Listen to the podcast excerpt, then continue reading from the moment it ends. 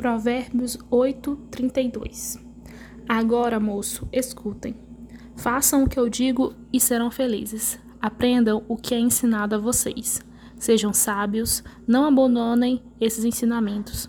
Aquele que me ouve será feliz, aquele que fica todos os dias na minha porta, esperando na entrada da minha casa. Pois quem me encontra, encontra vida, e o Senhor Deus ficará contente com ele. Mas quem não me encontra, prejudica-se a si mesmo. Todos os que me odeiam amam a morte. Palavra de sabedoria.